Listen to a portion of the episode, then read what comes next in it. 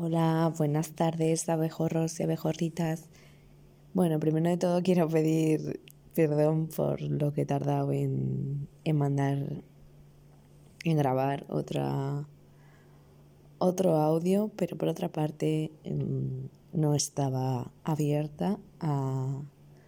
a compartir, no, no porque no quisiera, sino simplemente porque no me salía, no salía de mí esa parte más creativa y de, y de hablar a, la grabadora.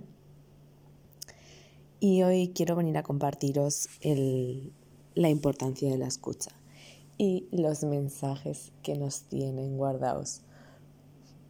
todas las personas, pero especialmente los niños. Cuando nace un bebé, cuando se va desarrollando un niño de forma natural, su proceso es más limpio. Ese niño viene con una información, una herencia, pero él como energía está vacío y con todas las experiencias que va teniendo en la vida se va llenando como si fuese un ordenador, como si fuese un disco duro. Entonces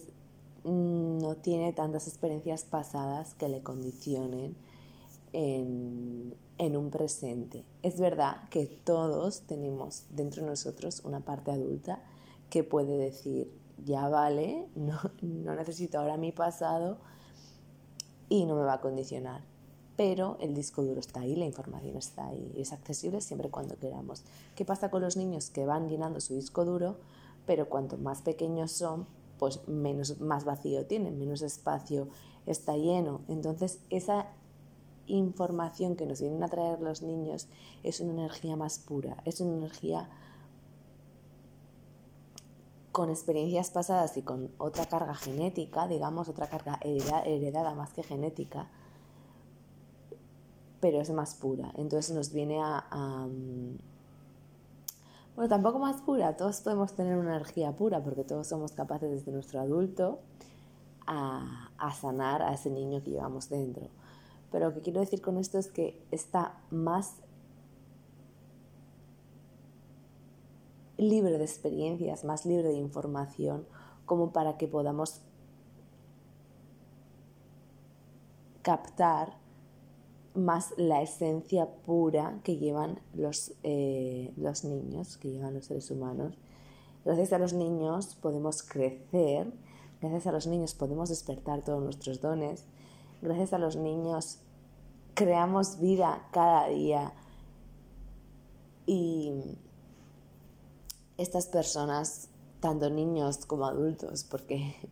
obviamente niños, adultos, ancianos, todos somos maestros, todos tenemos muchísima energía para, para poder expresar y para poder escuchar, pero esta escucha interna nos garantiza que podamos conectar con nuestro niño interior y que podamos aceptar que sí, que somos adultos y obviamente tenemos estructuras y tenemos eh, ciertas, entre comillas, normas sociales que seguir, pero que ese niño está dentro de nosotros y una vez que escuchamos a los niños externos podemos ver cómo ese niño quiere nuestro interno, quiere salir, quiere jugar, quiere pasárselo guay y sanar a esa niña o niño que llevamos dentro que en su momento en su día, por experiencias externas o por,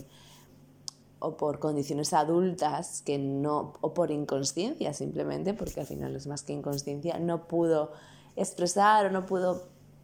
jugar lo que quería jugar o, o comunicar o, o digerir una experiencia de vida.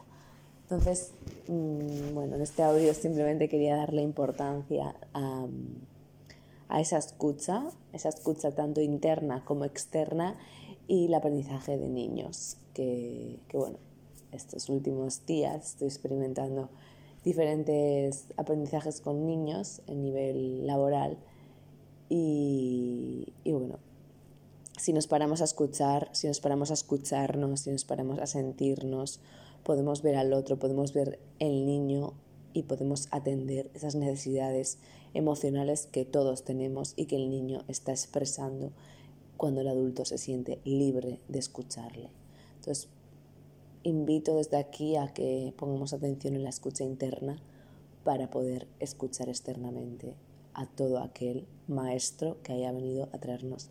una información y aprender en nuestro camino. Os mando un súper abrazo a todos, muchas a todos, muchas gracias por, por escuchar y nos vemos, nos escuchamos, nos, nos sentimos, conectamos, unidos todos. Gracias.